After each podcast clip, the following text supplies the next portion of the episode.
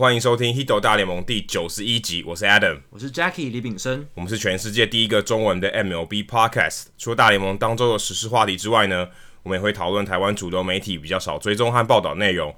有机会的话，也会邀请台湾熟知大联盟或是棒球的记者、专家，有特殊专长或是经历的球迷听众朋友上节目跟我们畅聊独家的观点。那如果大家对于棒球或是美国职棒有任何相关的问题，也欢迎你到我们的官网 hitomlb.com，h i t o m l b.com。上面填写发问的表单，我们会尽可能在节目一个月一次的听众信箱单元上面统一回答和讨论大家的问题还有想法。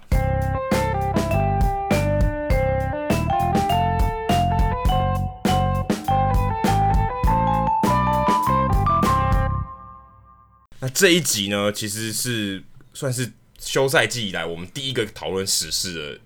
这一集，对，因为休赛季之后，我们一直邀请来自各方的来宾，所以一直没有机会坐下来好好聊一下休赛季这发生了哪些事情。对，像上次是聊水手嘛，在上一次是聊王建民的纪录片嘛。对，但是跟那个右航聊水手的时候，其实也有讲到一些时事，只不过是 focus 在水手上面。对，但是但大部分还是在他观看水手或者以前对水手的感觉啊，或这些经历。没错。哎，我们想请 Jackie 先快速的聊一下。你看完纪录片不要爆雷的情况下，跟大家分享你第一次看的感觉是什么？因为我其实第二次看，对，你第二次可能有不同的感受。对，我第一次看的话，我觉得真的是把王建民他在小联盟还有独立联盟那种奋斗的辛苦有把它记录出来。我觉得这一点是很好的，因为即便像我平常可能常常观赏这个棒球新那个阅读棒球的新闻或者关心这些东西，但其实。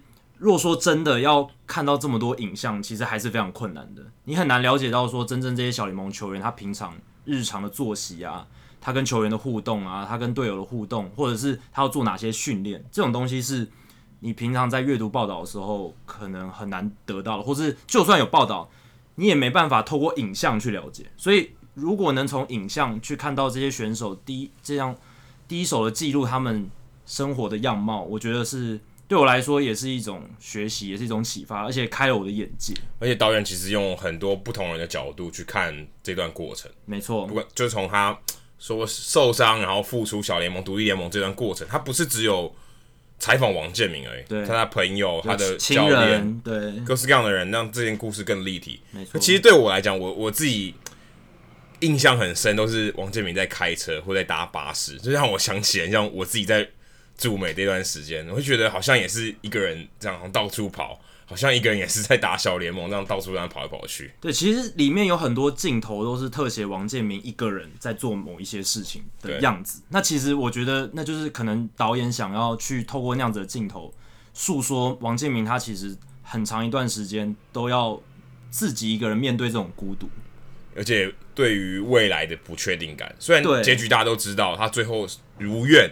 上了大联盟，但是这个机会非常非常小，那也成为这个纪录片很好的一个结局。但是在那个之前，你永远都不知道后来会发生什么事。几率很小之外，你还要常常一个人没有事情做的时候，你还要自己一个人去面对这些问题。有时候会胡思乱想，有时候会想东想西。那这个都是我觉得。在这个过程中非常困难的一部分，我希望这可能也是王建民这个纪录片可以带给大家，说真的看到不一样的王建民，因为你你可能都认识镜头前面的场上他的表现，对，对，那你场下的王建民其实你没有看过，你会知道球员其实他也有他自己的难处，他也是一个人嘛，对，有一个他不是只是一个球员，他，他也面对他人生的困难，那其实跟大家都是一样，所以他导演也希望透过这个电影，虽然是大家喜欢的棒球的题材。可是最后还是其实探讨一个人他如何面对他人生的困难。对啊，如果你还没看的话，电影才刚上映，还有很多机会。但我们两个是真心推荐大家赶快去把这个纪录片看一看。对，有可能你是一个月后才听到我们的 podcast，但是可能来不及。但你也许可以买 DVD。没错。对，所以不见得你听到我们这个节目的时候，你还来得及看电影。但是也别忘记一定要去。注意一下这个影片上映的时间。对，其实我觉得这个纪录片也蛮值得收藏的。你可能十年后、二十年后再拿出来看，你还是能够从中获得不同的启发。好，那我们来聊一下这一周刚结束的冬季会议好了。就上个礼拜刚结束，对，刚结束。可是其实大事件都没有发生，坦白说，就大家期待要发生的大事件都没有发生。就是 Manny Machado、Bryce Harper，还有 JT Realmuto 的交易传闻满天飞，也没有一个结果。对，原原本以为在冬季会议会有一个结果，因为毕竟他是比较，因为前两者是自由球员签约，但冬季会议的话，因为所有的剧院都在那，这种交易的东西是比较容易在那个场合发生，比较好谈啦。虽然说有一些记者会觉得冬季会议现在意义越来越小，因为大家在那个度假村里面，其实还是在饭饭店的房间里面在那边打讯息，好像也没有真的面对面的谈交易。但是其实我觉得，如果在同一个地方，大家都在做同一件事的时候，其实还是会让那个沟通的过程比较快一点。对是没有错啊。如果面对面，当然冬季会议上我们之前哈斯汀都有聊到嘛，对，有还有很多其他周边，还有很多对对对。对于剧院来讲，对，他们可能最重要的目的就是签约，对，或是说跟交易，跟如果你跟你的 stakeholder，就是你跟你的另外一边的人说，哎、欸，我要我要交易，那那是比较有机会，因为你可以不用透过电话，但其实透过电话也是可以的。对，他们平常都是 texting，好像比较多。根据我对这些记者他们透露出来的讯息，所以我就觉得很有趣。现在。未来大联盟冬季会会议会不会出现什么样的就是形态的转变？不过到目前为止，我觉得大家聚在同一个地方还是需要的，因为就像 Adam 讲的，聚在一起不只是为了要谈生意，其实还有很多其他小联盟球员啦，之前我们教练球员的求职或者周边产业的人的求职，其实这都是很重要的。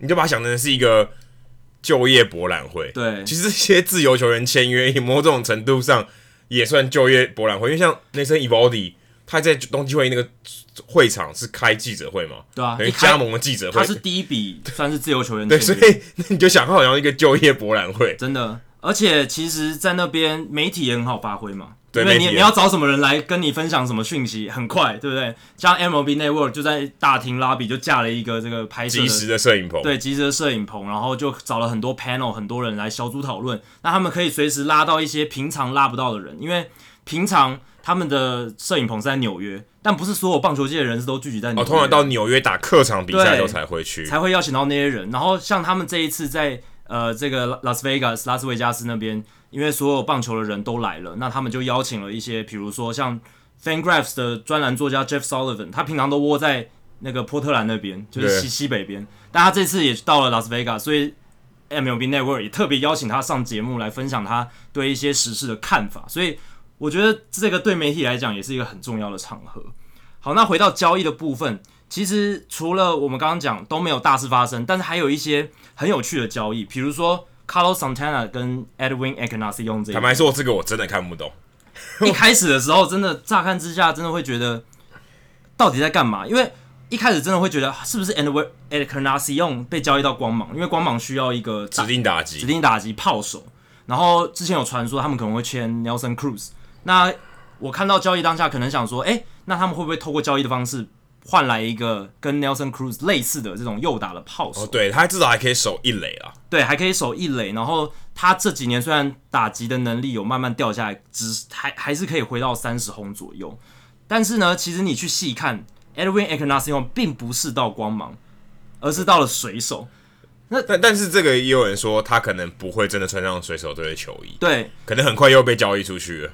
看起来乍看之下又是 Jerry Depoto 一个中继的操作，因为 Carlos Santana 跟 Edwin Encarnacion 其实是差不多形态的球员。呃，Santana 比较少长打，对，Santana 比较少长打，但基本他们对于手背的价值差不了太多了。对，而且跑垒的速度也都很慢，其实算是类型差不多的。你就会想说，这样子换来换去有什么意思？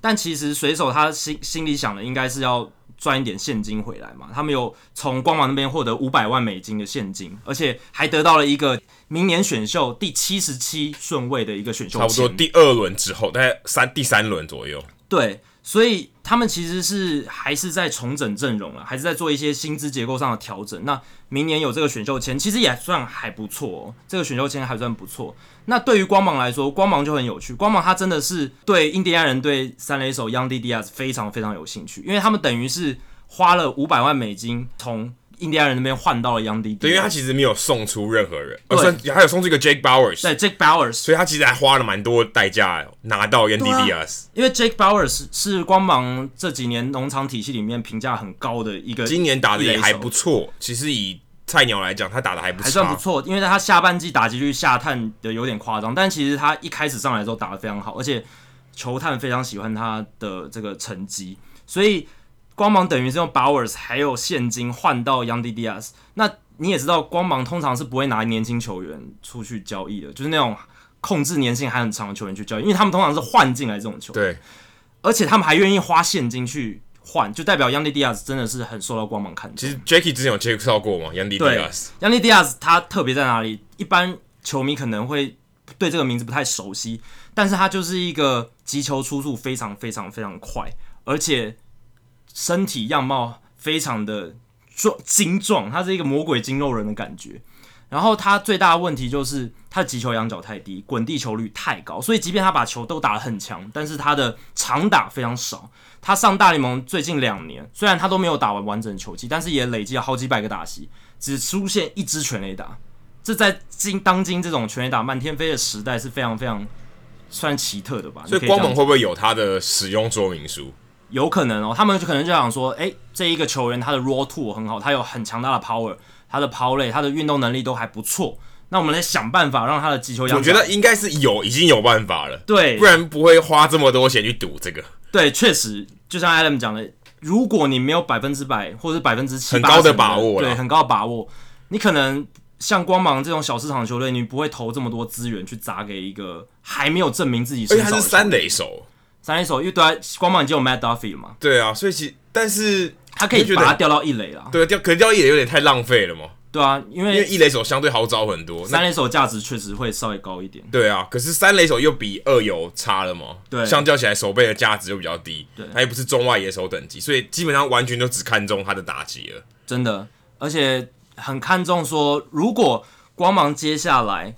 他们没有签 Nelson Cruz 的话，他们就要很倚重 Diaz 的炮火了。明年球季，因为大家都知道光芒打线虽然诶每个球员看起来都蛮稳定，还算平均，但是真的是缺少一个可以年产三十轰的炮手。崔志万呢？崔志万对崔志万去今年有打出来，但是你不确定他明年能不能延续。而且呃，光芒把 CJ Cron 送走了嘛？那 CJ Cron 去今年有产三十轰的实力嘛？所以要补这三十轰，Yandy Diaz 能补得上吗？他生涯这两年上大联盟只打了一轰诶、欸，崔崔之万有可能啊，崔之万有可能。手你看他守一垒也还蛮符合一垒手的样貌嘛。对，所以我觉得光芒队他们还是一个很值得观察的球队，因为他们真的会玩出一些很多不同的花样，会做出一些你意想不到的事情。那印第安人这边他就是寄望 Jake Bowers 可以成为他们球队未来主力的一垒手，我相信 Carlos Santana 应该只是可能他的角色不会像以前那么持重了。可能就打 DH，因为他们呃也把 Alonso 交易到白袜队。对，其实我就是要讲，就是 Jake Bowers 跟 Santana 进来之后，Alonso 就变得没很多余，对，所以就把他丢出去。但是印第安人在这过程中，他们也获得六百万美金的现金，这也很重要，因为印第安人这一阵子一直传说他们要交易 Kluber 或者是 Bauer，Trevor Bauer，对，其实就是要省钱。他们也在思考说要要不要重新调整一下阵容的结构、薪资的结构这样子，所以这个操作是还蛮合理的，而且 Bowers。是传统球探很喜欢的这种年轻球员。那印第安人他们希望可以在 Bowers 身上，也许变成球队未来长期的一垒手，这对他们来说也是很重要。而且重点是很便宜嘛。接下来有几个我想提的比较重点的，像是 Joe Kelly，他到道奇队，对，三年两千五百万美金，我觉得他真的大升值哎，大升值啊！他就单单靠他季后赛的表现就大升值，因为他其实他这三季在红袜队表现还是很抖。很抖啊，就应该说他好的时候很好，不好的时候很不好，是这种抖，不是说一场比赛很抖这样子，而是他的高低起伏在一整季很明显，就就不稳定。因为一整季来讲，他很不稳定。对，强的时候就像季后赛这样子，一次保送都没有，投十三局，我要我没有记错的话，没错，一次保送都没有。烂的时候可能一场比赛丢个三个保送。对。Adam 刚刚提到 Joe Kelly 他控球的问题，其实他到今年休例行赛都还是控球问题很大。他今年的 BB 九就是平均每九局的保送次数还是超过四，诶，这对后援投手来讲是一个非常不及格的数字。因为通常后援投手一上来，你要要么是面临危机，要么就是比赛后半段可能一个得分都会影响比赛结局的时刻。那你一上来丢保送，其实是对球队很伤的。那 Kelly 他其实今年在红袜队例行赛投的保送还是非常多。诶，殊不知一到季后赛，他整个表现大翻转，十三局没有投出保送，而且三振非常多。跟人来疯吧，人来疯。然后我最近听那个大联盟 Statcast 的 Podcast，他们有说 Kelly 他到季后赛之后，他摒弃了他的滑球，他的滑球的使用比例从大概百分之十左右降到完全零。完全不投了，完全不投了，就相信他的速球，然后还有他其他的变化球。诶，这也许就帮助他控球上面找到准心，因为可能他投滑球的时候，可能会稍微干扰到他其他用球的使用状况，或者他可能就会分心说啊，我刚刚滑球或配球上面的策略开始就调，要做一些调整。对，因为大家知道滑球其实是一个不好控制的变化球种嘛，相较于变速球或曲球这一种，因为滑球它是一个比较快的变化球，然后它的变化角度很锐利，然后很多这种滑球很锐利的投手，其实他们控球都不太好，像他的队友 Craig Kimbrel。呃，应该说前队友了，因为 Kelly 现在已经要到期，难说，搞不好他们也签 Kimbrel。哎、欸，对啊，其实也难说嘛，因为道奇队也有可能补强牛棚，因为道奇的牛棚你还是有可以补强。Kenley Jansen 他感觉哦，还需要一个人来补，但是这有点太奢侈了，有点好像双主菜，有点太奢侈了。因为 Kimbrel 他据传是想要一张好像四到五年以上的合约，而且希望可以接近亿美金的合约，很难啊。但是市场专家评估说。最多最多四年，可能六七千万，因为 Craig Kimbrel 他今年在季后赛的状况并不好。其实我们现在看，我们现在看我们在要讨论的这个表里面啊，其实要超过三年合约都很难了。你想要看要四年合约后援投手，对，基本上是有点狮子大开口了，真的。就是今天我要一个，哎、欸，他已经重点是他已经三十岁了，所以你要他维维持四年健康，其实是很难的。但 Kim 合约很大，但 Kimbrel 经纪人他会拿。前几年 Kenley Jensen 还有去年 Wade Davis 的这个合约，他会拿出来说：“哎、欸，他们都签了四四年的合约，而且薪薪水都那么高。呃，Wade Davis 好像是三年还是四年，我有点忘记，但是也是很长的复数年合约，对，也是救人投手史上最高的。对，而且这个平均年薪非常非常高的。那 Kimbrel 的经纪人可能就会说：哎、欸，他们都有这样子的合约报价，那为什么我们不能提出这样子的条件？”但是球队可能就会说：“哎、欸，你季后赛投成那样子，你要我怎么样拿那么复数年的合约给你，对吧？这很难讲。那另外一个我觉得很有趣的是，Lance Lynn 到游骑兵队三年三千万美金，这我真的看不懂。我也不懂，而且他很默默的，台湾没有人什么讨论，就默默 就默默签了一张还算是蛮大的合约，三年很大。你如果跟我说一年一千万，我觉得 OK，试试看，就跟他上一份合约一样。对，但是你跟我签三年，而且是游骑兵。”你就想说他到底在想什么？真的，我真的搞不懂。而且，尤其你去看 Lance Lynn，他虽然到洋基队之后表现有变好，但其实他整年赛季的成绩是变差的，对，非常差。他在双城的时候投的非常非常烂，他的保送率是当时所有先发投手最高的，K B B 九值超过五，所以这这一笔真的让人摸不着头绪。而且，游骑兵他最近也没有想要竞争的感觉嘛，因为美联西区其他强权这么强，而且。呃，游击兵这几年战绩又不好，他们还在重整阵容的过程，就急着签一个相对起来比较急啦，签了一个现在可能只有四五号身价的投手，真的好像没有什么必要，因为就算在一二月在减都有可能都有类似这样的投手。对啊，虽然有些数据派可能会说，哎、欸，你去看 Lance Lynn，他对右打的投球表现非常好哦，好像在洋基队的时候投超过三十次三振，而且只有一次保送的样子，就是对右打。但是这也是他的问题啊，他对右打跟左打的成绩差太多了。Lance Lynn 对左打几乎毫无招架之力，所以你花三年三千万美金签了这样子瑕疵这么多的投手，其实是很有风险的。而且，呃，你当然会说，游骑兵他们当然也有也需要先发轮值来吃局数嘛，也需要投手来吃局数啊。你可以签那种找不到找不太到工作那种老。老投手啊，把头罗口弄啊，再把它签回来啊，可能会更便宜。对啊，你只要吃局数的话，你干嘛花这个钱？我就觉得还蛮不合理的。还有一个很有趣的是，Justin Board 跟天使的签约，一年两百五十万美金。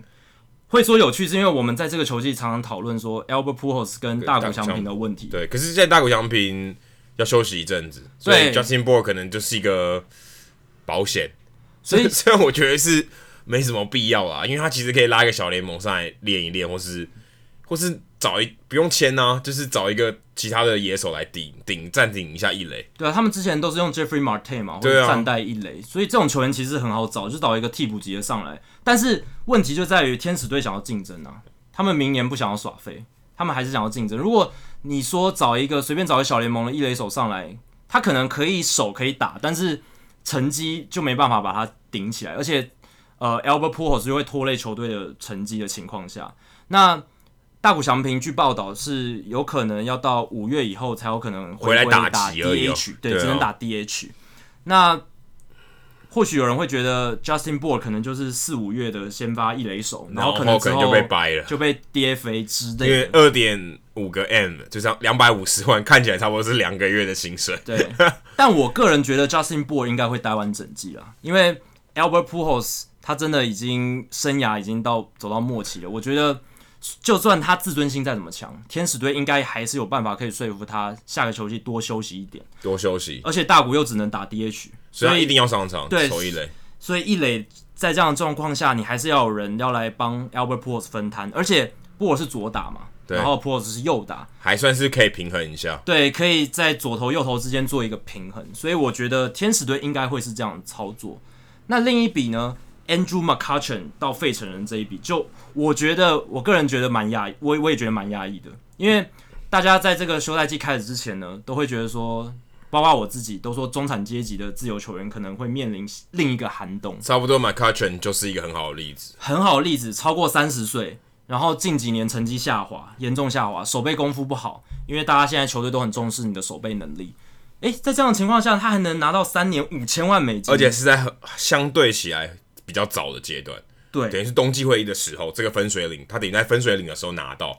因为在之后可能就觉得晚，或是过完。圣诞节你就觉得假期结束了，已经晚，比较稍微比较晚一点，比较后期，像像我们今年 JD Martinez 到二月才签嘛，这就很晚。但是 Andrew McCutchen 算是很早就被签，而且我觉得费城人原本我以为他会去进驻 Bryce Harper，那你觉得好像摆了一个 Andrew McCutchen 以后，他是不是就有点放弃，感觉位置就不太够了？为什么要再多一个？因为觉得好像不太需要，因为他们的右外野手 Nick Williams 其实守备的问题很大。有人有很有很多人都不希望他继续守右外野，所以但他基本上还是会在先发名单内，可能会到左外野。对，但是如果我我个人是觉得费城人还是蛮有机会签 Bryce Harper 的。如果签 Bryce Harper 的话，Nick Williams 他们还是可以对就没有位置，他们还是可以把他交易走，或者是就不用他。我觉得因为 Nick Williams 其实对费城人重要性没有那么大，我个人觉得，因为他。守备能力非常差，这已经是已经被证实了。然后他的打击能力又没有强到说，哎、欸，好像是一个未来的明日之星。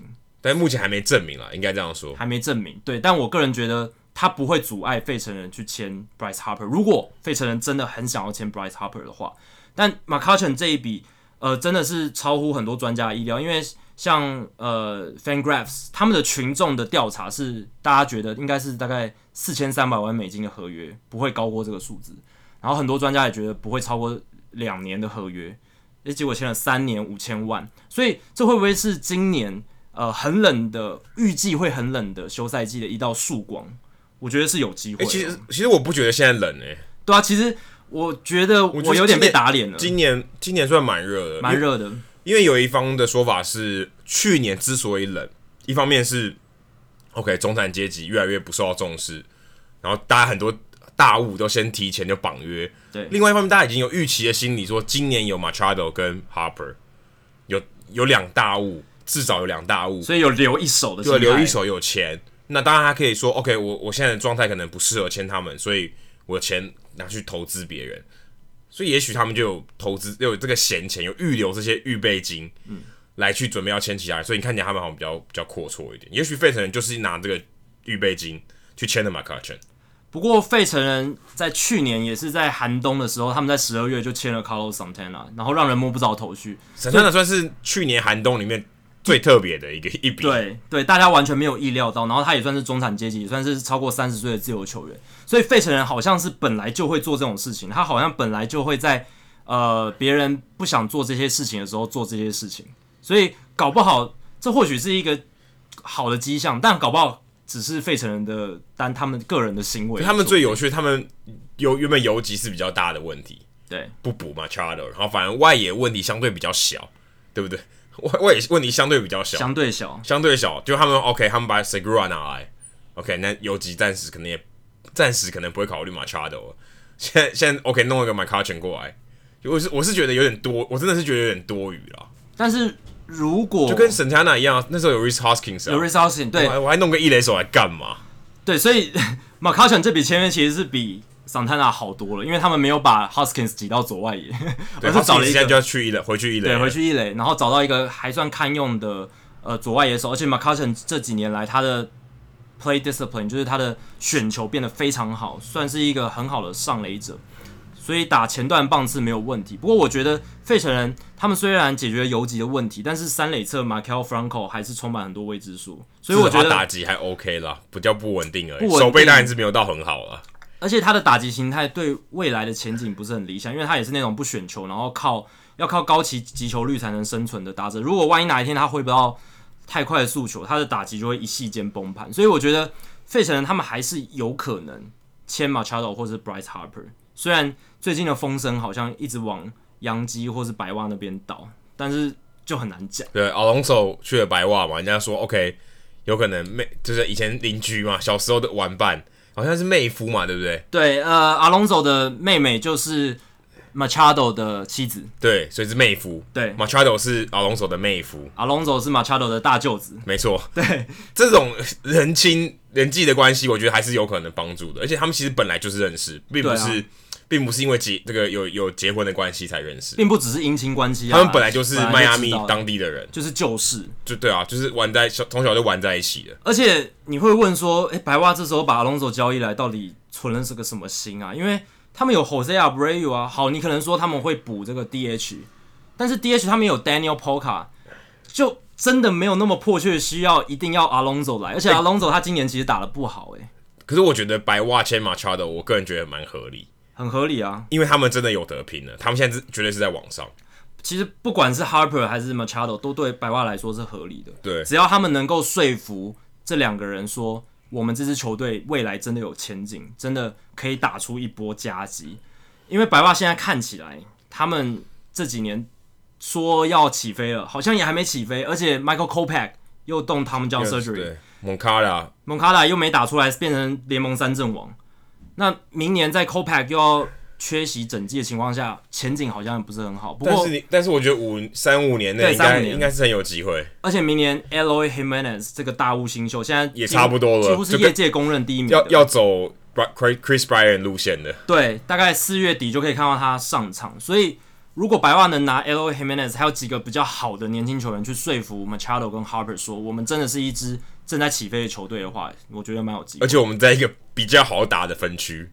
像应该是全六个区里面最好打的。对，因为印第安人这如果明年没打出来的话，应该就要开始走下坡了。照这个他们 window 来看，对，应该要往下坡了。而且，呃，双城队的状态呢很不稳定，你不知道那些年轻球员 Miguel Sano 能不能恢复他的身体。Sano 跟 Franco 差不多。对啊，然后他们轮子里面又要靠 Jose Barrios，但 Barrios 你也知道他的投球形态看起来又像是手臂容易受伤的那种，因为他的变化球很犀利嘛，而且。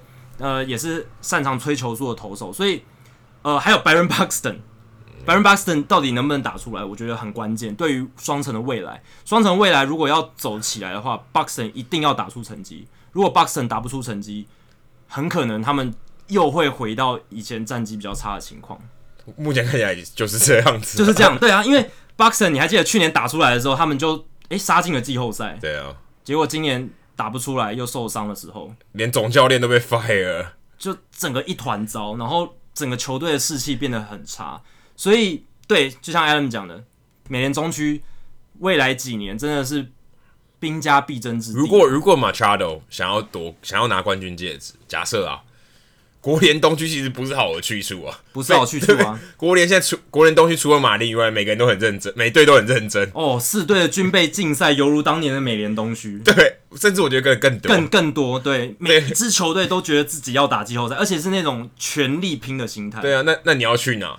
其实你能去的球队不多哎、欸。马乔多其实已经已已经蛮亏，我觉得马乔多很可怜，他其实他能去的球队。已经不多了，就是能有这个空缺跟有财力给他这这种这么大合约球队，真的很少，可能手指头数了，真的不到五支。所以在这样的情况下，你还要坚持多高的价码，这真的很难讲。因为之前大家会说 Harper 跟 Machado 三亿美金的合约一定会到手，但现在看起来好像情况有点不那么乐观哦。对，因为 Machado 现在他开始要去见各个球队了。对，据说好像就是那四支嘛。这这周好像洋基吧？对，洋基、小熊、道奇这几支，哎，好像就这几支，哎，就没有其他更多的追求者的感觉。对，所以当市场就只有这几支球队在竞价的时候，你的价码还能拉那么高吗？很难。而且洋基对他，据说啦，对他呃，在季后赛或者在例行赛一些态度漫不经心的问题，有一些有一点。但我觉得是杀价的策略。对，这也是因为其实杨基几乎我我个人认为是 Machado 最适合的去处。是白袜是当然比较 long shot 一点，就是他可以三三年内或五年内有季后赛实力。但杨基你加入，绝对非常有非常高的机机会进入到季后赛。问题是杨不杨基要不要你嘛？就只是差在这里诶。对，但是相对起来是适合很适合非相当适合他的。不过我觉得杨基放放出风声说他们对这个 Machado 打球态度有疑虑，其实是有点自打嘴巴。因为其实你自己看 Gary Sanchez 的问题，今年更为严重，打球漫不经心的问题，态度这么差。也有啊。对。然后结果他们还不是很重视他，然后未来可能还是要以他为这个球队打击打线。对啊，所以我认为是杀价的策略。对，真的只是一个放话，一个操作策略。说到杀价，我觉得今年唯一一个赚翻的就是内森·伊 valdi 哦，他不是杀价，他是另外一边的，他哄他哄抬的价格，他跟 Kelly 很像啊，就是在季后赛把自己的身价整个拉起来。对，而且其实他。在光芒，我记得当初他两年前跟呃，应该说是去年跟光芒签约，签一两年合约，但是他去去年完全报销，所以他只有今年投，等于两年合约他只投了半年。对，在光芒投了半年，等于他原本是一个等于是一个很分散风险的一个乐透。对，结果没想到他这这两年合约走完，居然签了一个四年六千八百万的合约。我想应该没有人想到这一点，他的价格突然水涨船高。对啊，我之前在他还没签约的时候看报道，有些人保守评估是觉得他大概三年合约是个极限，可能不会超过这个年限。诶，没想到签到第四年，呃，有报道就说就是这个第四年让他决定回到红袜队，其他球队可能不愿意开出这第四年。一方面也是球队的气氛啊，我觉得有差。你看他在世界大赛第三站燃烧小宇宙，我觉得相信他应该是很认同这个球队，他觉得很融入这个球队，他也觉觉得已经有。有一种一一家亲的感觉。对，不只是 Eovaldi 认同这支球队，他那场比赛投完之后，虽然球队输了，结果球队其他队友在休息室里面是为他鼓掌。对啊，感觉他是烈士，真的就是一个球队的英雄。然后等于说，所有球员都觉得他的付出真的是百分之百，然后很认同他。所以这真的就像 Adam 讲，这整支球队因为 Eovaldi 已经变成一个凝聚力很强的团体，所以 Eovaldi 会回来，然后红袜队愿意开出这么好的条件。某种程度上来说也不太利物，我觉得有点像二零一七年的 Charlie Morton，就是一个大家不太看好的投手，对，已经是个老将了。他突然到了新的一队，变得超强啊，就是突然好像燃烧小宇宙。但是你也不知道他维持多久啊。但是就是他在关键的时候变得超强，对啊。而且最近几年越来越多这种，哎、欸，他在动 TJ 手术，然后你先把他签来，然后看他明年复健好之后能不能投出好成绩，像 Michael Pineda。Drew Smiley 这几个，我觉得可应该是这些球队看到了像 Eovaldi 这个成功案例，觉得说，哎，现在 TJ 手术动完回来，如果他本来球质够好的话，也许有机会变成我们球队下一个王牌，像 Eovaldi 这样子。对，因为你看 Michael Pineda，他的以前球质球威都没问题。对啊，以前大物哎、欸，他大物，而且他控球能力非常好，他就是容易受伤，然后有时候控球太好，然后擦松焦油，擦松焦油，然后有时候。就是一直投好球，不知道要吊一下打者，结果就被打局偏高。但是他其实是球质很好的投手，所以如果他能循着 Eovaldi 这个模式，在明年复健回来之后投出好成绩，双城队也等于是赚到了，对吧、啊？就有点像红袜队这一个，红袜队其实交易过去的也只是一个新秀 Jalen Beeks，虽然也算是不错，但是他基本上红袜队没什么发展，因为红袜队想要冲击季后赛，其实他大概是一个四号到五号的先发投手，就拿去换 Eovaldi，现在看起来真的赚翻了，而且。红袜队的先发左投已经太多了，对，有有那个 Price 嘛，还有 Eduardo Rodriguez，其实不在，哎，还有还有 Sale，Chris 忘了，Chris Pomerans 都是左投，对，所以他们其实是希望有一个右投可以稍微来平衡来平衡一下，跟 Rick Porcello 平衡一下，对啊，所以看完这一阵子的交易，还有一些动态之后，我回去看了一下 MLB Trade Rumors，就是这个大大联盟很多交易动态收集的网站。那他们在休赛季开始之前有列出五十大的自由球员，那他们现在已经有十五个已经签约了，等于百分之三十。对，所以照这个进度，我觉得已经比去年快了啦，代表今年的热度确实稍微高一些，而且交易的量真的比去年多蛮多的。对，感谢 Jerry d e p o t o 真的 Jerry Dipoto 好像从休赛期开始就已经做了七笔交易，非常非常夸张。就是即使生病了还是要做交易，对啊，躺在病床上也要签那个交易认可的这个那个合约书，这样子非常厉害。不不知道在想什么。对啊，刚才我说到那五十大的自由球员，十五个全员了嘛，那三十五个还没签约里面，其中有一个人的名字叫做 Adam Ottavino。对，其实我们之前在春训的时候有写过，Jacky 有写过他的报道。对。他是一个非常特别的投手嘛，那他应该是今年自由市场上面最顶级的后援投手，甚至可以说比 Craig Kimbrel 更好，因为他的表现比较好，而且他的未来前景也我觉得比 Kimbrel 好一点。哦，真的吗？给他评价这么高？对，因为 Kimbrel 他已经呃有一些就是控球不稳的迹象，然后这个问题、呃、Eric Garni 也帮他修好了、啊。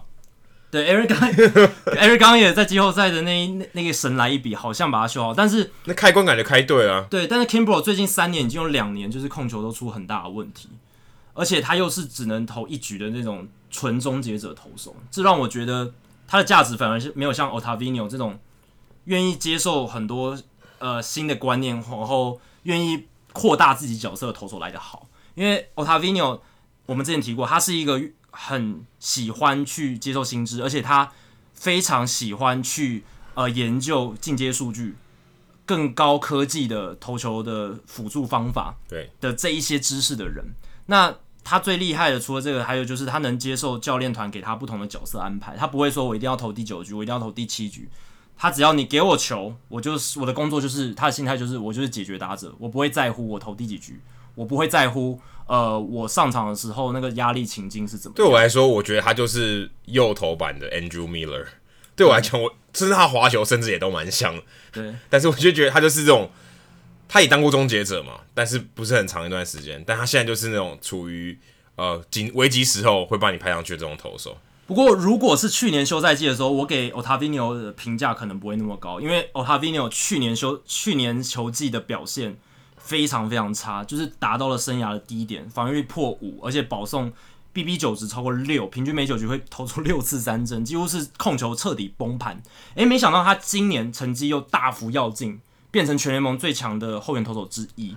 那他最近就接受了大联盟官网 Statcast 的专家 Mike Petriello 的访问，那他里面有谈了各式各样的东西，都非常有趣。但其中他在最后他提到了一个很有趣的论点，他说如果 Babe Ruth 来到现在的棒坛的话，或是他回去，或是他回去，就是他有机会跟 Babe Ruth、贝比鲁斯全垒打王对决的话，他每一次每一个打席都可以把贝比鲁斯三振。而且他还说他整季的那个打击率只有一成六，八支全垒打，一成四，一成四，一成四，八支全垒打，这很低耶，超低的。然后，而且他说这话是很有自信哦，他不是那种呃可能，他是说应该就是这样。对，而且他说没有任何不敬的意思，他合理的评估就是这样。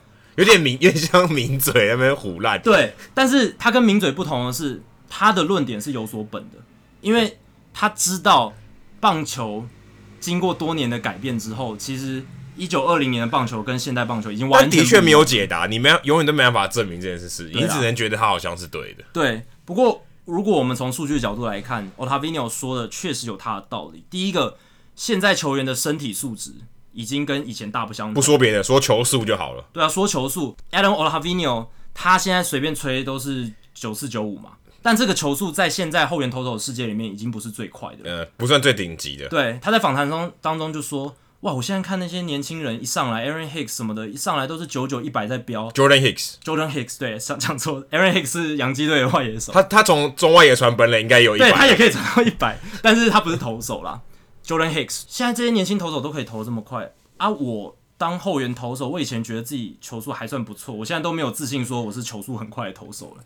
所以在这样的情况下，一九二零年代那时候的平均球速可能哦，速球可能只不到八十五英里，合理推算。因为你光看这几年大联盟的发展，二零零二年大联盟第一次应该说全联盟开始有同整这些球速的记录的时候，那时候大联盟平均的球速速球是八十九英里。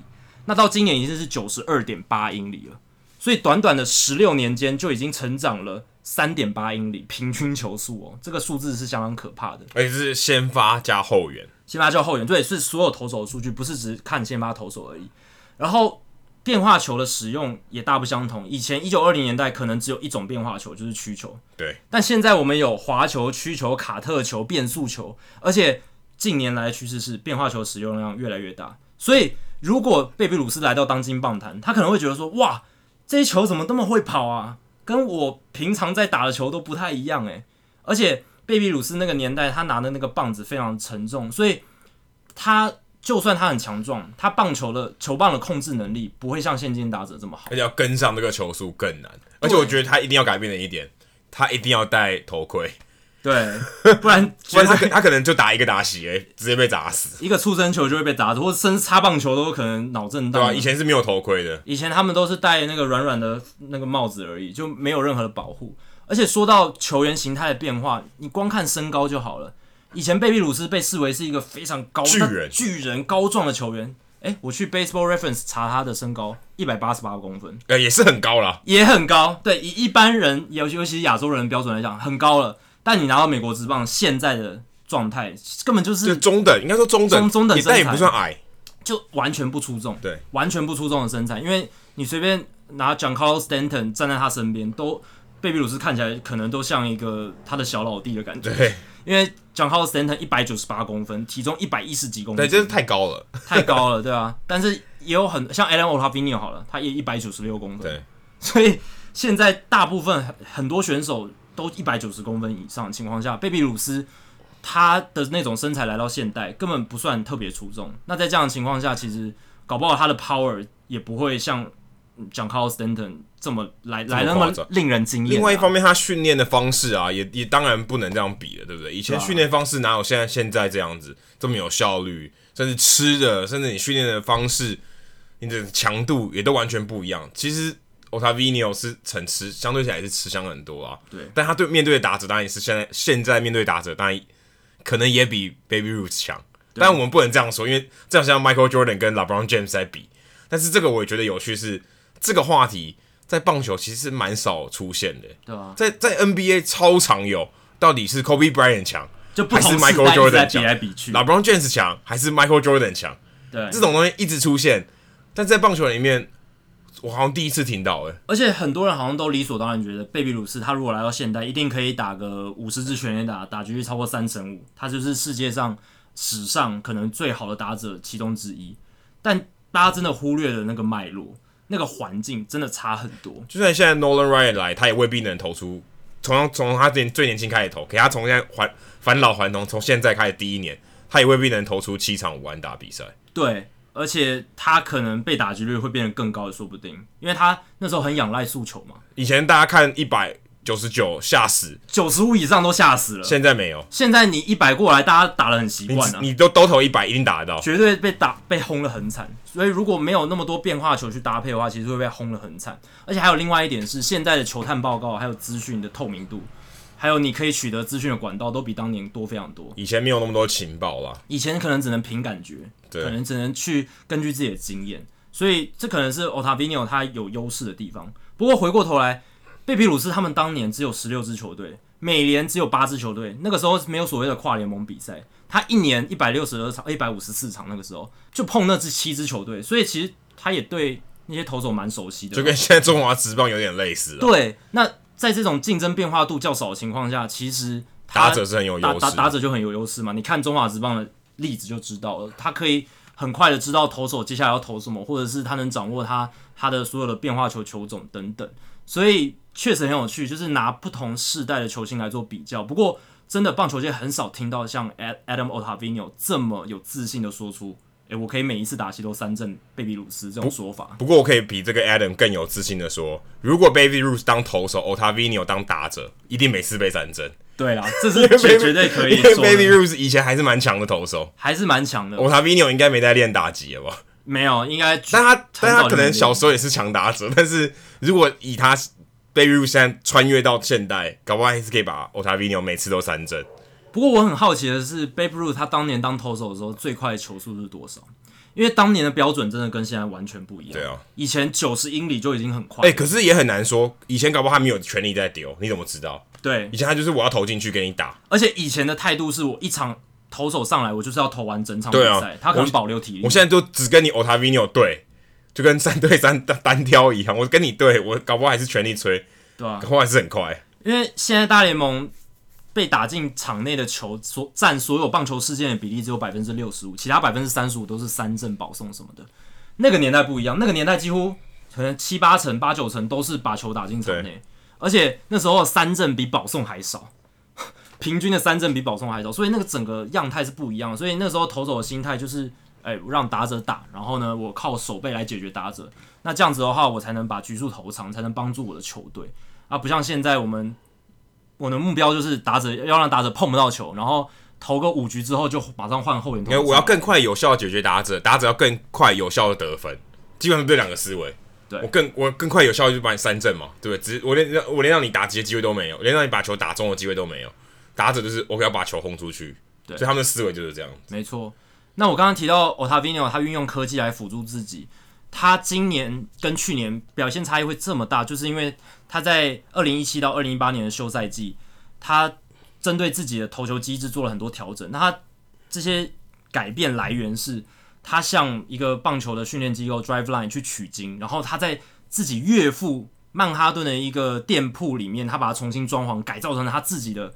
训练中心专属他自己的投球训练中心。这你这样讲好像钢铁人哦。对啊，真的有点像啊，因为他就是买了最新的设备，然后因为他有去跟人家取经嘛，所以他知道一些训练方法，所以他就自己埋头在那个训练中心里面，他自己为自己打造的健身房，自己去做训练，然后调整了他的投球机制。然后他最大的问题，他之前最大的问题就是他滑球的控球不好，但是偏偏滑球是他最倚重的球路，使用比例超接近五成。甚至比速球的使用比例还高，所以在那样的情况下，他就是针对滑球的控球去做调整，然后稳定了投球机制之后，滑球控球变好，他今年的表现也整个提升起来。好，接下来 Jackie 其实这个这个星期有写了一篇文章，蛮有趣，蛮有意思的。其实，在台湾除了你以外，我没真的没有看到有人写类似的话题。虽然这个话题在美国吵得蛮凶的，对，算是休赛季一个很热门的话题，就是关于守备布阵要不要被禁止。我个人是觉得，怎么会有出现禁止这种词？哎，这好像禁止什么左右开弓一样，就它不就是一个优势吗？对啊，你干嘛要禁止？对，而且 Adam Ottavino 其实，在访谈里面也有提到禁止守备布阵的话题，他也觉得他个人也是觉得不应该禁止守备布阵，那根本就不是一个违反规定啊，有什么好禁止的？对，但有些人就觉得说，他取代了，他吸走了很多棒球原本应该有的元素，所以要改变。那其实 Rob Manfred 上上任之后，二零一五年上任之后，他一直有把这件事情提出来。他一直有说我们要限制或者是禁止，limit 或者是 ban，他他他都有提过，就是说怎么样去更改规则来让守备布阵的情况不要这么猖獗。但是其实呢，守备布阵如果你要把它拿来当做一个解决问题的方法的话，它解决的问题解决什么问题？它解决的问题其实是。打进场内的那些滚地球变成安打，或是不是变成安打？就是有没有被守下来？有没有被守下来？对，他解决问题其实是 BABIP，就是场内球形成安打的几率。那呃，因为这一个话题最早美国的一个记者把他带出来的这个人是资深记者 Jason Stark，他在他的 Athletic 专栏里面，以前是 ESPN 的记者，对，他把他提出来。那他他他在他的专栏里面，他就有去请教很多专家，他有请教请教一些数据机构。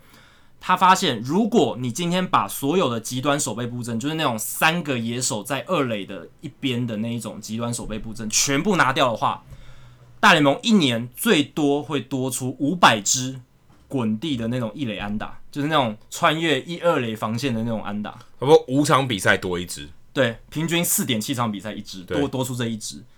那你禁止或限制守备布阵，你就是多出这五百支安打，平均每四点七场一支安打，而且还不是长打，是一垒安打。那因为长打守不住啊，对啊，长打守不住，对，这是一个问题。然后重点是，你守你取你增加了这四每四点七场一支安打，真的能能让比赛变得好看吗？因为大联盟现在要解决的问题是，他要让比赛节奏加快。他要让比赛变得更好看嘛？但其实我一直都觉得这是两回事，这是两回事啊，对啊，因为我刚刚讲了，限制守备布阵解决的是 BABIP 的问题，解决的是场内球形成安打的几率。但是你今天要增加场上的节奏，增加场内球，增加打者的击球，你要做的是减少三振率。就让球多打进场内，而不是让打进场内的球出局变少。没错，这个就是最我想强调的重点。因为一个打席它就有四种结果嘛，呃，五种结果啦，打进场内、三振、保送，然后触身球，或者是全垒打、捕手、捕捕手妨碍守备，呃，妨碍打击。所以打进场，全垒打包含打进场内。对对对，就是全垒打包含打进场内。所以一个打击就是五种结果。那捕手妨碍打击跟触身球。太少了，所以我们就不考虑。所以基本上就是三三个力量在角力嘛，三振、保送或是打进场内。那保送率其实二三十年来都没有什么大的变动了，因为投手控球没变好。对啊，所以场内球变少了。那这样回推回来，那就是一定是三振率变高了嘛？确实，大联盟过去这十几年来，三振率从百分之十七上升到百分之二十二，上升了五个百分点。那回推回来。打进场内的球比例，它差不多也掉了五个百分点左右，这其实是非常大的一个比例。所以我们要做的是什么？就是减低三振率。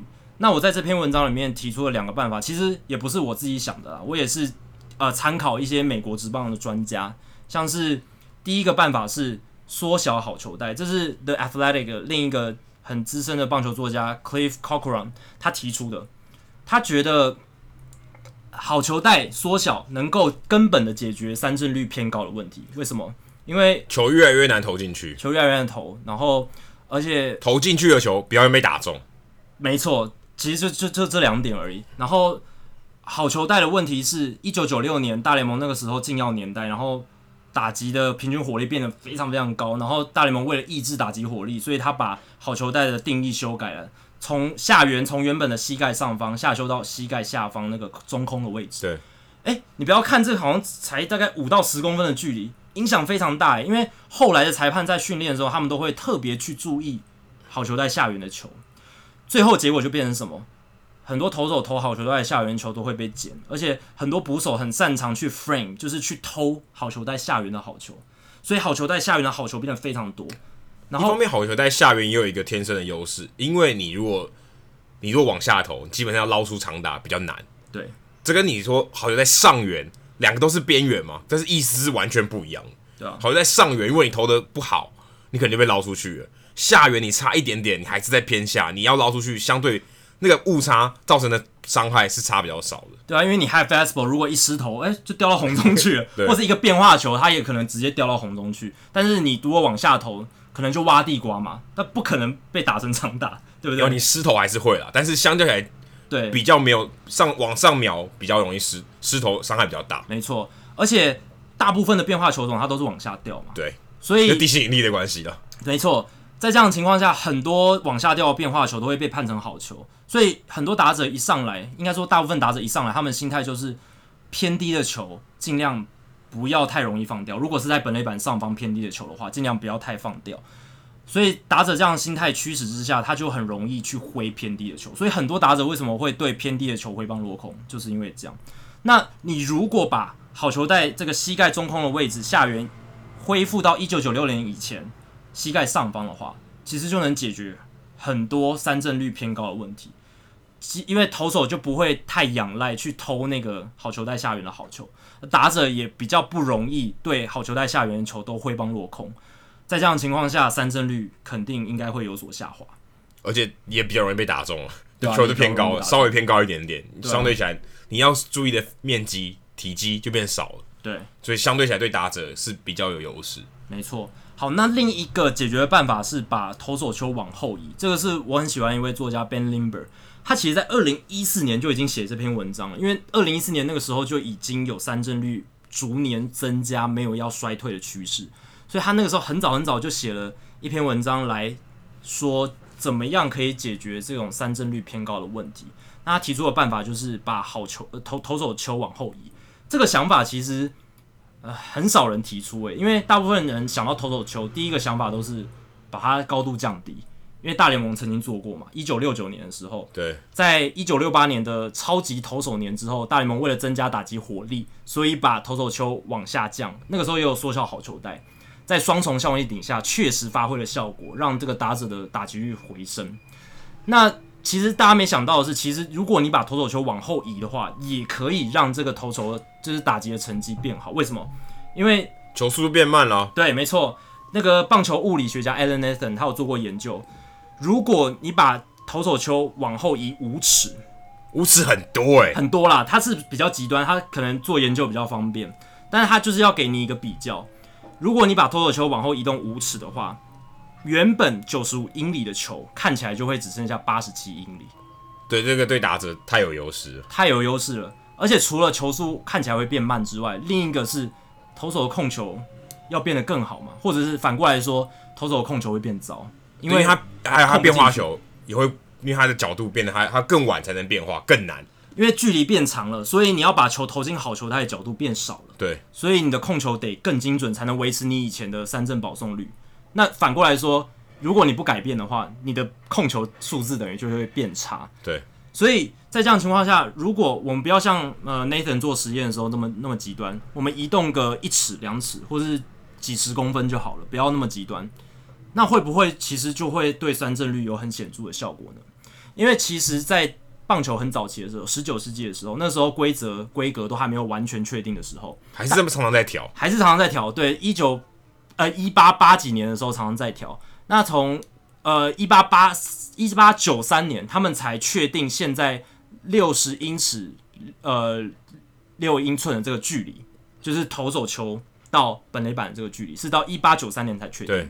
不过你如果去看一八九三年以前的数据的话，你会发现确实。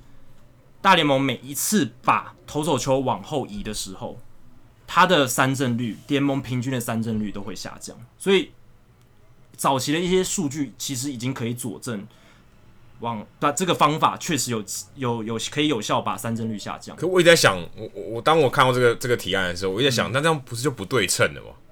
等于投手好像不是在那个垒包的中间嘛，对不对？因为我们画的时候应该是三垒跟一垒的那个交界会通过投手板嘛。嗯，现在看也就不会，你就会往后移一点。对，可能美感上面可能会稍微没有那么和谐，但是你仔细去想哦，你如果真的是去看比棒球比赛的话，你会这么在意投手球的距离吗？可能也不会，可能也不会，对不对？其实我为什么会想推荐这两个办法，是因为他们对棒球的观赛体验，或是对棒球本质影响都是很小的。如果你去禁止手背布阵的话，你平均每一场比赛会消失十四个手背布阵，每一场比赛会消失十四个，就是阵型的变化。所以，我们平均每场比赛能讨论的东西可能就少了十四个。但是，你如果是去缩小好球带，你如果去把投手球往后移，诶，对球迷来讲，他观赛体验其实没有差很多，他其实不会去太感知到这些事情，可能。一开始可能会有些数据派的人可能会觉得很反弹，但是其实你久了之后，你习惯了，就不会影响那么大。因为一九九六年也也调动了好球带嘛，但是我们现在看了也很习惯啊。对啊，甚至更早以前，也最早的好球带是在肩膀上方诶。然后我们现在都很习惯这个，就是嘎吱窝到这个腰带的中间点，中点，中间点这个位置的好球带上缘。所以其实我觉得啦，缩小好球带跟呃，移动投手球这两个是对棒球本质影响最少的，而且限限制守备布阵，它还会限制野手的守备位置，诶，对，而且这个其实很难抓，变裁判要多多好多事情。对啊，而且你要怎么定义，对不对？你如果说哦，内野手只能守在二呃二垒的一侧，一定要两，只能有两个内野手，诶，那万一我把一个外野手移得很近内野，那他算外野手还是内野手？这也很难说，对啊，你就很难定义，就很多模糊地带，规则书很难写，而且会有很多眉眉嘎嘎，会有很多争议，所以我觉得限制或者是禁止守备布阵，真的不是一个增加棒球比赛节奏的好办法。那他他原本要禁止的这个理由到底是什么？有啊，我刚刚就提到，就是他希望可以增加比赛节奏啊。可是不会啊，因为他们其实本末倒置了，但是他们没有意义。他们那一派的人觉得说，因为守备布阵的关系，有很多打者。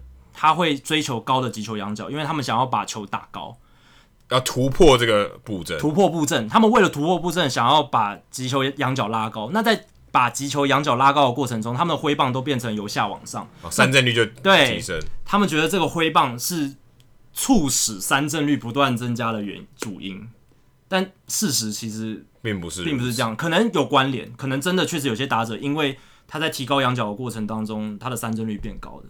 但是这并不代表大趋势来讲是这个呃这个因造成三振率变高的果。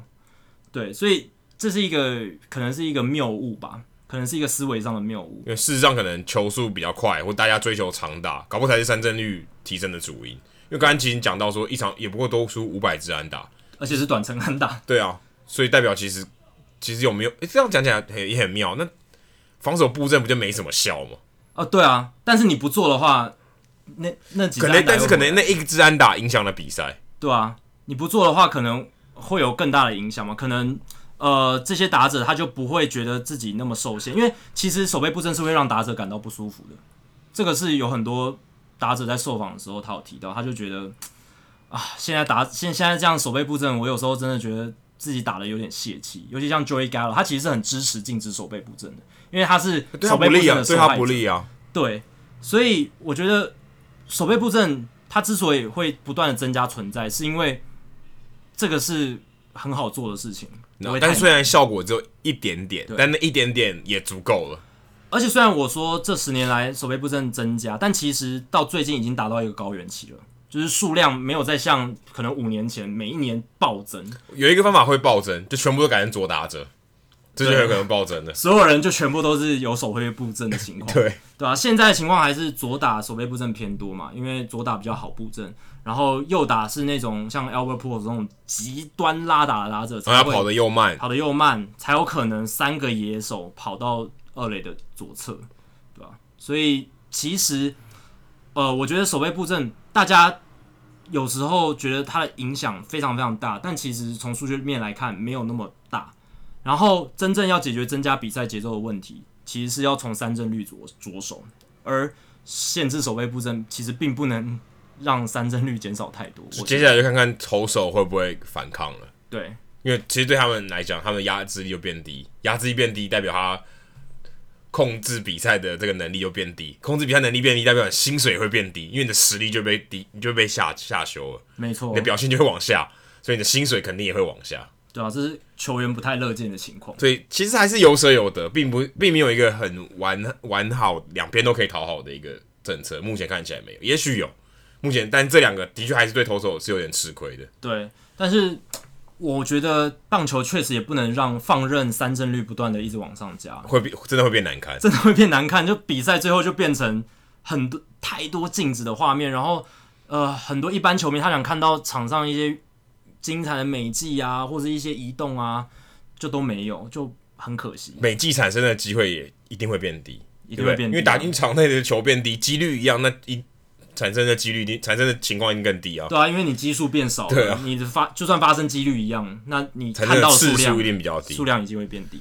说到次数变低，大联盟也蛮希望家暴案越来越低，对啊，因为现在我也不知道，可能是可能是一些任何网络社群啊，很多极端化的东西，导致大家好像像血气方刚的情况越来越严重，很容易动不动就生气，嗯，动不动就生气。你看，尤其像嗯大联盟，大联盟其实算家暴案还算是。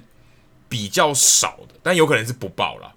但像 NFL，哇，一天到晚都家暴，但有可能是你带有点刻板印象，但是有可能就是那些空无有力，平常比较喜欢就肢体比较魁梧，所以他可可能有点控制不住自己。我觉得有一个原因是因为不管是棒球还是 NFL，棒球特别明显近年来年轻化趋势嘛。那很多年轻有球员他很早就获得成功，像 Edison Russell 二十出头岁就上大联盟，很早就获得成功，所以。有有些人可能在他的心性还没完全成熟的情况下就获得巨大的成功，他的人格可能没有那么成熟，还没有对，还没还没办法接受这种。NFL 应该也是嘛，他有很多二十二岁刚大学毕业就马上哦获得很好的合约，或者是变成球队中的要角。那在这样的情况下，他可能觉得自己不可一世的心态会出现。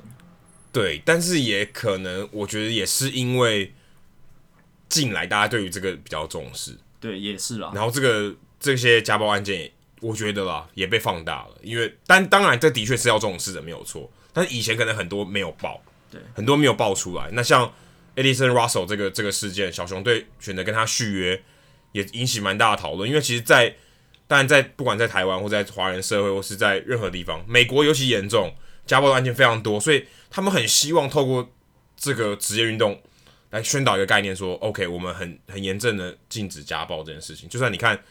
Aroldis Chapman 就被禁赛多少场？六十场嘛，对不对？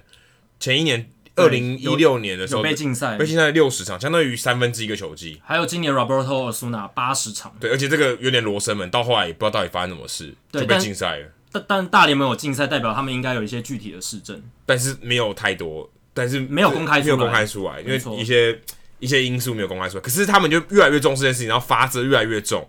也许下一次可能出现就是终身禁赛，也有可能会整季禁赛。但是 Addison Russell 这件事情引起大家讨论是，哎、欸，反而变成一个比较相对比较正面的一个结果，就是他得到一个他没有被禁赛的结果，然后小熊队还觉得。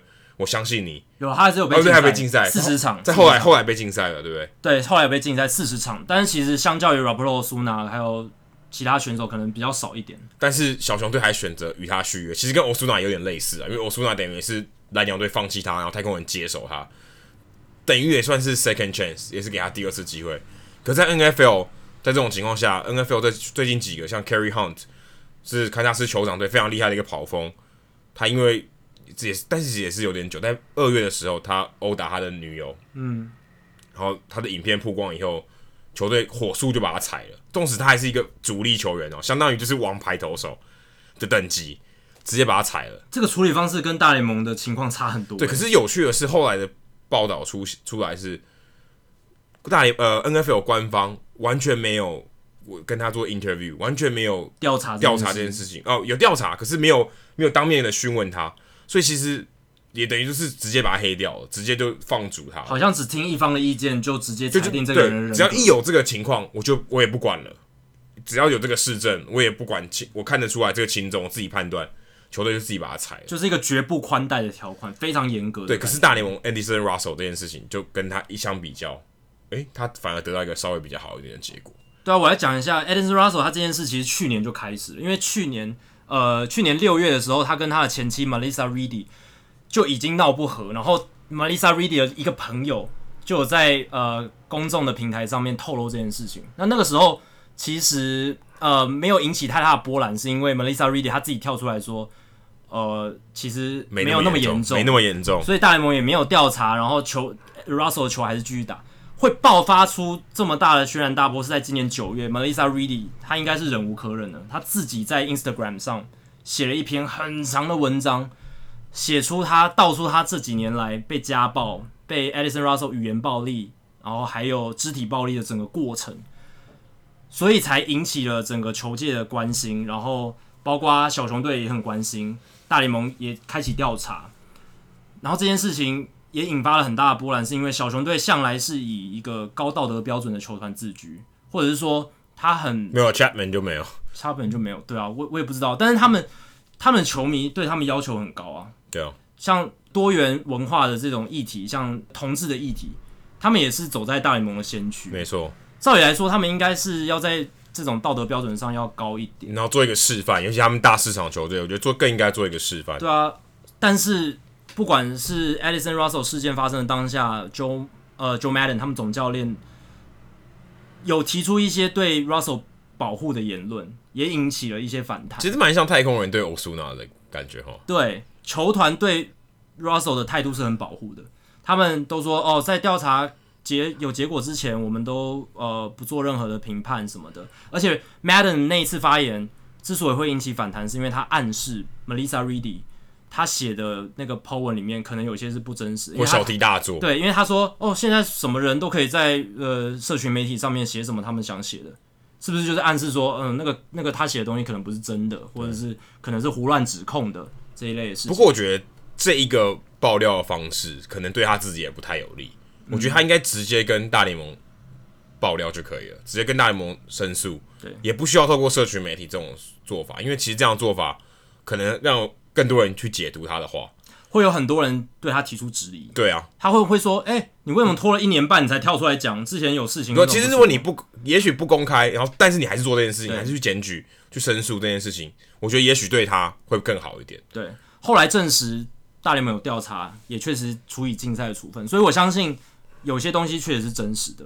呃，关于家暴这一部分，而且后来呃，Addison Russell 也有出来道歉，跟他的前妻还有跟球团跟球迷道歉，然后球团也跟他呃呃约法三章，希望他可以做出调整，做出改变，给他一些治疗的 session。对。呃，Russell 他自己也聘了一个治疗师，希望能改善这方面心理层面的问题。所以后来小熊队愿意给他第二次机会。呃，在十一月底的时候，就是续约或不续，就是很多还没有呃自由球员合约的这些球员，或者还没有到呃薪资仲裁年限的这些球员，他们要获得球队的续约或不续约处分。那但在在那个期限之前，小熊队是给他续约的处分，所以算是给他一个肯定，也是一种肯定。对，而且 MLBTR 就是 MLB Trade Rumors 推估，呃，Edison Russell 明年应该可以获得四百三十万美金的年薪，比他今年还要高。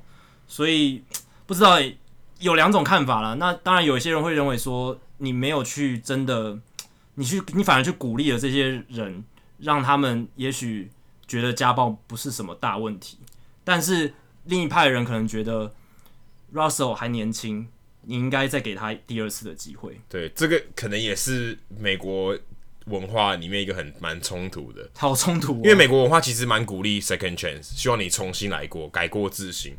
但在这种家暴的议题上又很难。对，他们其实更重，我觉得他们更重，因为他们更普遍。而且家暴这种事情道德标准会变得更高。对啊，而且而且。棒球刚好是一个男性，没有没有女性棒球，几乎没有，相对比较少啦。男性棒男性为主的一个运动，那你更应该要宣导这件事情。对，那 Russell 其实这几年，尤其是这两年，他打击成绩下滑蛮严重的。今年他的 OPS 只有点六五七，虽然他的守备还是相当顶尖，但是打击能力的下滑或多或少也透露出他这几年其实一直饱受呃这件事情所苦，就是心理层面上、感情上。我相信他自己也很煎熬啦，因为虽然他是施暴者，可是他可能呃被那件事情被爆出来之后，他也心烦意乱嘛。从去年六月开始有，而而且其实一直都没有一个水落石出，就好像这个东西一直悬而未决嘛，判决也没有也没有出来。对，然后就当然这件事情要悬在那里，但是还是要出赛，当然表会影响的表现，对吧、啊？那我觉得很有趣的是，你如果回过头看，运动家队在二零一四年的时候，不是做了一连串的交易，然后把 Addison Russell 换到了小熊，然后他们自己则是得到了 Marcus Simeon，嗯，这一名游击手。那那个时候其实大家都觉得哇，运动家队损失很大啊。这个 Addison Russell 是一个，其实他是拿去换 Samardzija 吧？对，有有换到 Samardzija。然后那时候大家都觉得，呃，运动家亏大了，Russell 应该会是一个超级明星球员，而且前几年看起来也是如此，好像运动家是亏的那一方。不过，诶，Marcus Simeon 这两年整个成绩大进步，不管是守备，不管是打击。他今年的贡献值远远超过了 Addison Russell，所以这有点像是什么啊？命运大翻转的概念嘛？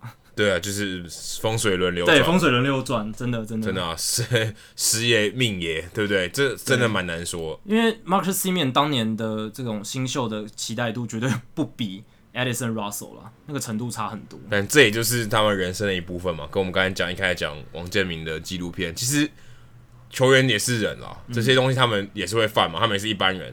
当然，他的道德标准一定要比我们高，是，因为他们是公众，因为他们是公众人物。嗯、事实上，我一直认为，他们领这么高的薪水，有一部分就是你要做一个做一个榜样，负起社会多少的，你不能，你不不可能是圣人，没关系。可是你多少要一个榜样，因为你是公众人物，你有形象，你的球队的形象，你个人的形象，还有联盟的形象，甚至整个运动的形象，你不能说啊，今天这个。整个棒球打棒球的人都是怎么样怎么样的人，这就不好啊！这其实对棒球伤害很大，可能以后小联盟呃小小球员就不会从事这样运动，这对这个是伤害很大。所以不管怎么样，你都要自己以身作则。当然不是要你成为一个圣人，可是你至少基本的东西，公众人物的形象你要维持住。对啊，其实一般私人企业，我们社会大众也会要求那些赚钱的私人企业，你还是要负起一些社会责任，回馈社会。不是说啊，我今天是私人企业，我赚钱都是我的，所以我不用。做任何回馈社会的事情，这样是不对的。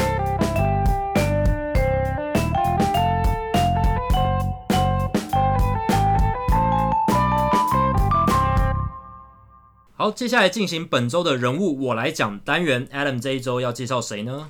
刚刚我们聊到 Ottavino，Ottavino 他参与的那个 Line。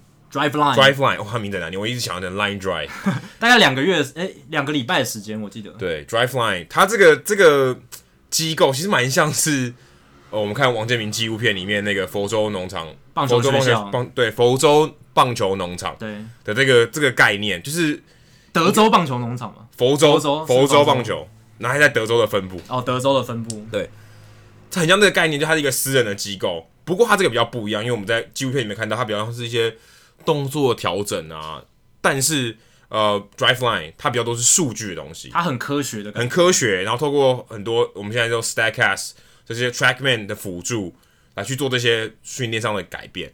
那其实呃，这个创办人就我今天要介绍的人物来讲，这个创办人叫做 Kyle Boddy，B O D D Y，我多一个 D 啦，但是我们叫 Boddy，、嗯、不念 Body，Boddy。他其实是那个 Driveline 的呃创办人，他以前也是 Hardball Times 的写手，所以他其实跟 Ben Lindbergh 这些人是类似同一挂的。对的，Hardball Times 就是呃美国网络的一个棒球媒体，算是一个很很老牌的网络。很老牌，对。那他也是以前写手出身，但他念的其实是电脑科学，也就是我们俗称的 CS（Computer Science），、嗯、还有经济学。但他没有，他没有毕业了，他就后来就觉得他不用念书了，他就出来做这些事。不需要文凭，我有那个技术就好了。他之前是受到 Moneyball 的启发，就等于他就是魔球这个故事启发的这些人，等于他是这一新的这一代。对，那其实他也出现，他的这个故事也出现在 Jeff Passan 刚刚有提到 Jeff Passan The Arm 这这个书里面，其中一部分提到他的这个 Driveline 的故事，提到说哦、啊，他怎么样去辅助这些投手，利用他现在的科技或者这些数据去辅助他的投手。而且现在应该很多那种穿戴式的装置，去记录选手的一些生理状况，然后一些。呃，数据上面的收集，以前收集不到。对，他其实用很多运动生理学的东西，就你像你，你记得看那种电动，不是有穿戴很多东西，去模拟的，去记录你的动作，就摆臂角度是几度啊？对，这些东西他们也都有都有去做，而且我还看，我去他们网站看，Driveline 还有线上的。我我我我，因为我们要付钱，所以我其实不知道它里面怎么运作，但你可以在家里注册他的课程，一个线上的课程，然后他可能给你一些。资讯对，然后你可能去去记录一些东西，这样子让你去让你去上这个课。他他在访谈里面，他其实我去听他的 podcast 的访谈，他现在自己也有一个 podcast，跟我们一样。哦，他大概从十一月开始，所以现在好像五六集而已吧。他自己有组织一个 podcast，等于做一个推广，对，推销他自己的产品。他自己在广播节目里面有提到说，他这个东西如果早一点，假设二十年前开始做，百分之百会失败，因为那个时候没有这些概念，而且那时候有这些技术。全部技术都穿越时空到二十年前好了，大家没有这个概念，一定失败。而且那时候的棒球观念不可能接受这些新的东西，是魔球改变了棒球界思维跟整个文化，才有可能让这种事情产生。对，那他最有名的客户就是 Travel Bauer。嗯、你有看 Travel Bauer，他经常在赛前会练一个很重的球。嗯，我看 Chapman 也有，Aroldis Chapman 他有练那种很重的球，嗯、这其实他们最主要的产品之一。就是 Drive 呃 Driveline 的产品，就是一个加重的球。是，虽然我其实我在广播里面他也没有说他实际的用途是什么，对，但的确是增加球速。可是说这个原理到底是什么？对对对，他其实好像也没有在那个里面说的很清楚。他有一个是更轻的球，它有两种模式，一种是比较重的球，跟一个比较轻的球，嗯、用这种方式去训练你的球速。这是他们一个很有名的这个产算产品，而且他们有卖这个球的。嗯、但他除了跟大联盟和这些球员合作，比方说是个人的合作。像，个技术指导就像 Eden Ottavino 去去这样指导一样，但他们最主要的客户还是大学或高中，嗯，因为这些人还是发展中，对普语，对，还比较好调整。像他曾经跟呃一个名校，就是 David Price 的母校，还有 Sonny Gray 的母校。Vanderbilt，然后他其实这个这个呃 Driveline 这个 program 曾经有给 Walker Buehler 用过，哎 Walker Buehler 也是 Vanderbilt 大学，对，没错，也是，但也是，而且是这几年的，所以他等于是 Driveline。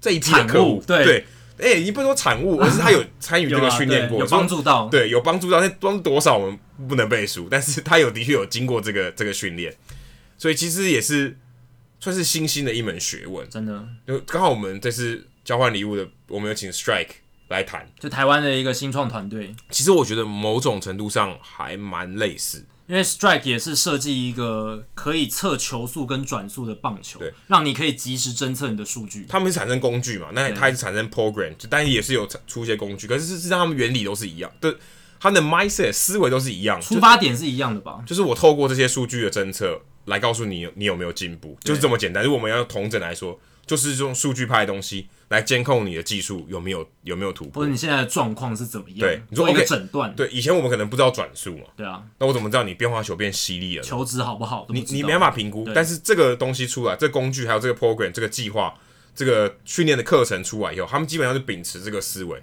就用数据的方式来来验证你的训练有没有效果。对，以前只能根据经验跟你的眼睛说啊，你投出去啊，这个球好好像没有违禁，但是你都没有一个科学化的根据去说明这些事情。对，其实其实我们看后进那部纪录片里面也有一个，他就说他王建民要测他的球速嘛，对，他不是要手肘要夹紧吗？对，可这其实你也很难很难量化，你最后你的结果只能用球速来看。没错，或许还有别的东西，对不对？或许他摆臂的幅度。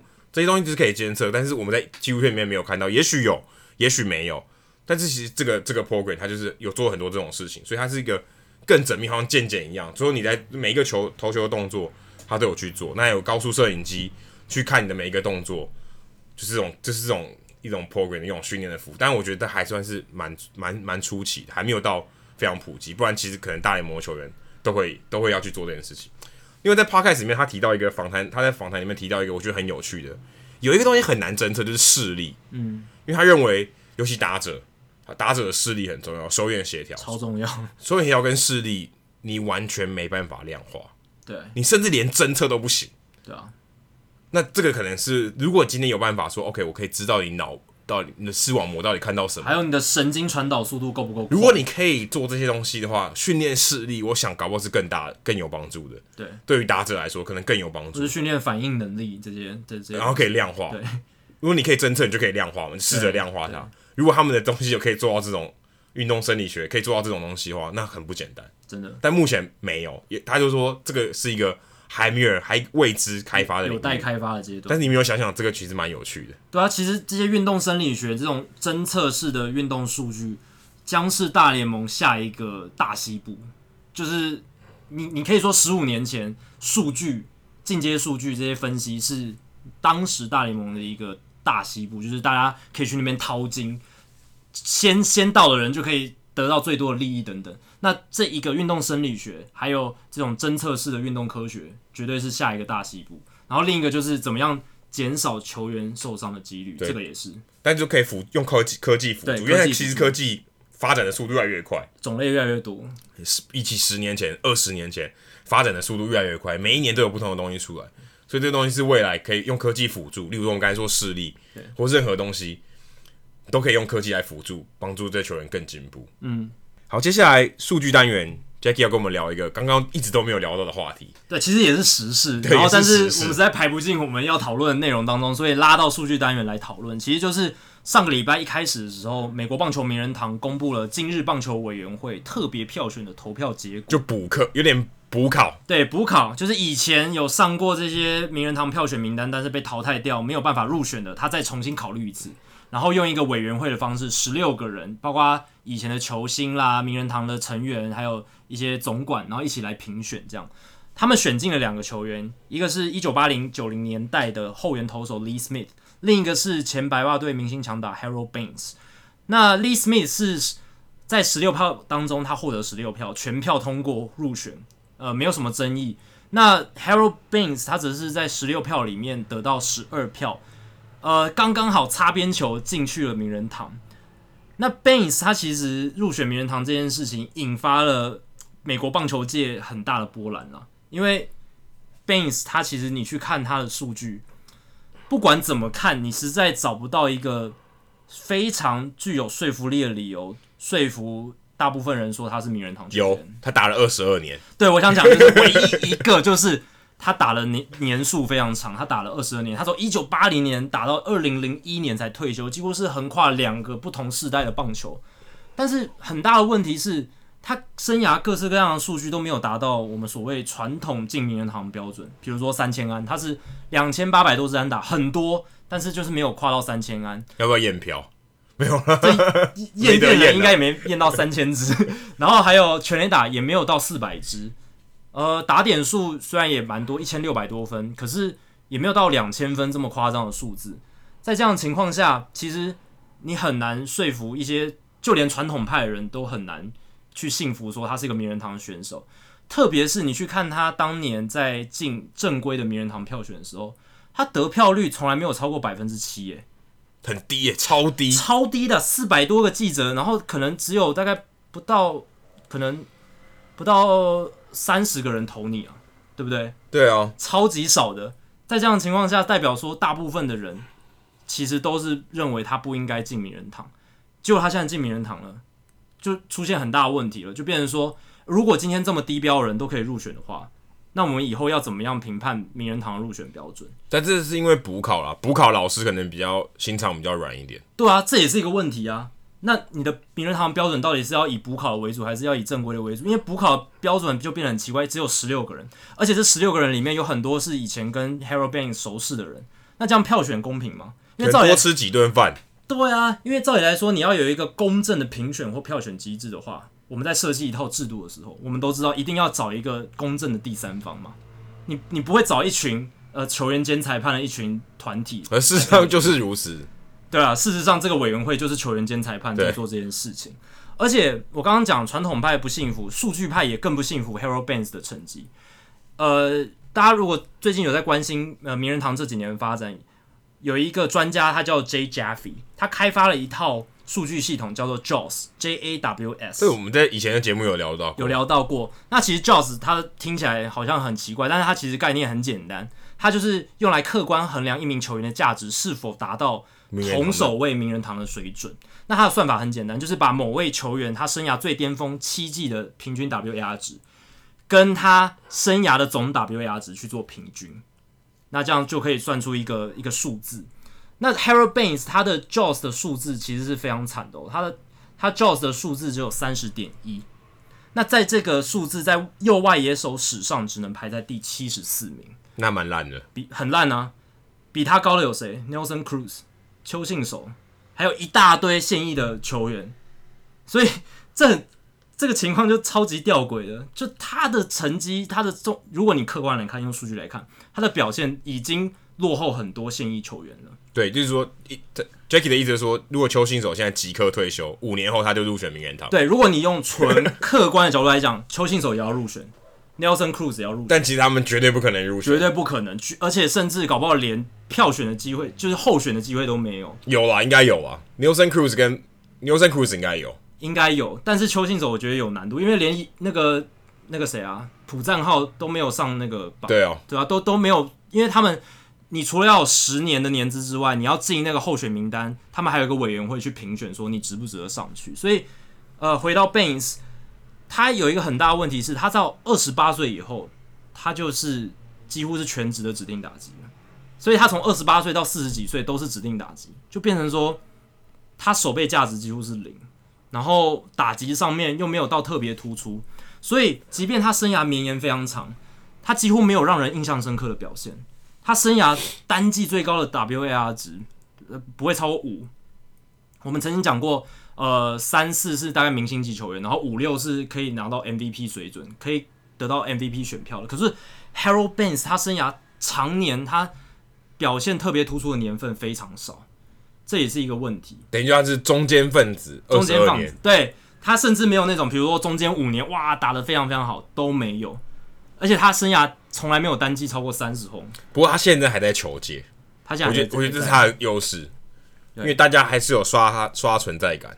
对，我觉得这是优势。如果他今天离开球界了，没有再出现了，就归隐山林了，我觉得对于他补考会有点难度。但他现在在白袜当教练，就大家还知道这个人存在，而且就是还蛮 active 的。对，所以这可能也有一点加分呢。我觉得一定有，一定有，因为这都是印象分数啊，对啊。而且我讲一个更离谱了，Mookie Betts 他的现在的 JAWS 都已经比 Harold Baines 高了。对啊，Mookie 才打几年？才打几年？他二零一四年上大联盟，现在才第五年而已。所以你就可以知道，Harold Baines 其实你如果从数据来看，他的生涯成就真的没那么突出。但不可否认的，打了二十二年真的是一个不小的成就。因为你去问很多球员的话，他们都会跟你讲说，我个人最重视的一个成就其实是出赛数，对，还有出场呃生涯的长度，这是他们最重视的。以球员角度来讲，因为他们可能每天待在休息室，看到好多人呃受伤了就退休了，或者是。表现不好就退休了，他们看到来来去去太多了，真的能待在休息室很久的人，真的都是凤毛麟角。第一个稳定，第二个健康，对，这两个是他都有了。对，我觉得是很多职业球员都做不到的事情，可能百分之八十的职业球员都做不到的事情。我觉得没有，我觉得超百分之九十都做不到。对对啊，所以当 Tony La Russa 这个名总教练，他听到很多外界对 Harold Baines 进名人堂的批评的时候，他就很不以为然。因为他他这种老派的教头，他他也是觉得那种能打得久的、能稳定的是最好的球员。对，也对教练来说最好用，对啊，呃，我你都有吗？我不用担心，你都会每次都会在吗？一直都在，你一直都在。而且我讲个很，这好像打广告哎，对，好像有说出了不小心说出了一些广告词。而且我讲一个还蛮有趣的，就是 Harold Baines 他好像是美国前总统 Barack Obama 年轻时候最喜欢的球员。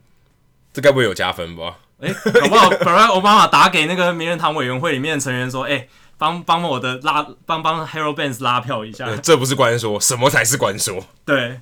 然后 Harold Baines 他是一九七七年的选秀状元，所以他也成为自 Chipper Jones 还有 Ken Griffey Jr. 啊，这顺序换了，应该是 Ken Griffey Jr. 先。对，Ken Griffey Jr. 还有 Chipper Jones 之后第三位入选名人堂的前选秀状元。状元要入选名人堂有多么困难？就是这么难，真的。因为对啊，直到 Ken Griffey Jr. 才出现第一个，这真的很让人不解。我觉得很很难理解。对啊，有选秀状元应该是至少他那一梯应该是最强的。对，呃，不是最强也是前三，不是最不是前三也有前五。对，那其他人应该比他几率低很多，但是到 Ken Griffey Jr. 才是第一个。对啊，所以我们之前讨论过这个问题，就是说棒球它真的是选秀很难评判一个球员他未来的表现。对，健康最重要，健康稳定最重要。好，以上就是 Hito 大联盟第九十一集的全部内容。如果大家喜欢我们节目的话，欢迎加入 Hito 大联盟在脸书的社团 Hito 大联盟讨论区 H I T O 大联盟讨论区。进到这个社团就可以跟我和 Adam 还有其他上过我们节目的来宾、其他听众朋友一起讨论棒球。那如果大家要免费订阅我们节目的话，也很简单，只要上我们的官网 Hito MLB dot com H I T O M L B dot com 上面就有订阅方式的解说。不管你用电脑、手机、平板，作业系统是 iOS 还是 Android，都可以免费订阅。另外，现在在 Spotify 上面也可以找到我们进行免费订阅哦。另外，也希望大家到 iTunes 的 Podcast 专区，在 Hito 大联盟的页面底下帮我们评分还有留言，让还没有听过 Hito 大联盟的朋友能更快速的了解我们内容和特色。谢谢大家，今天就到这里，拜拜，拜拜。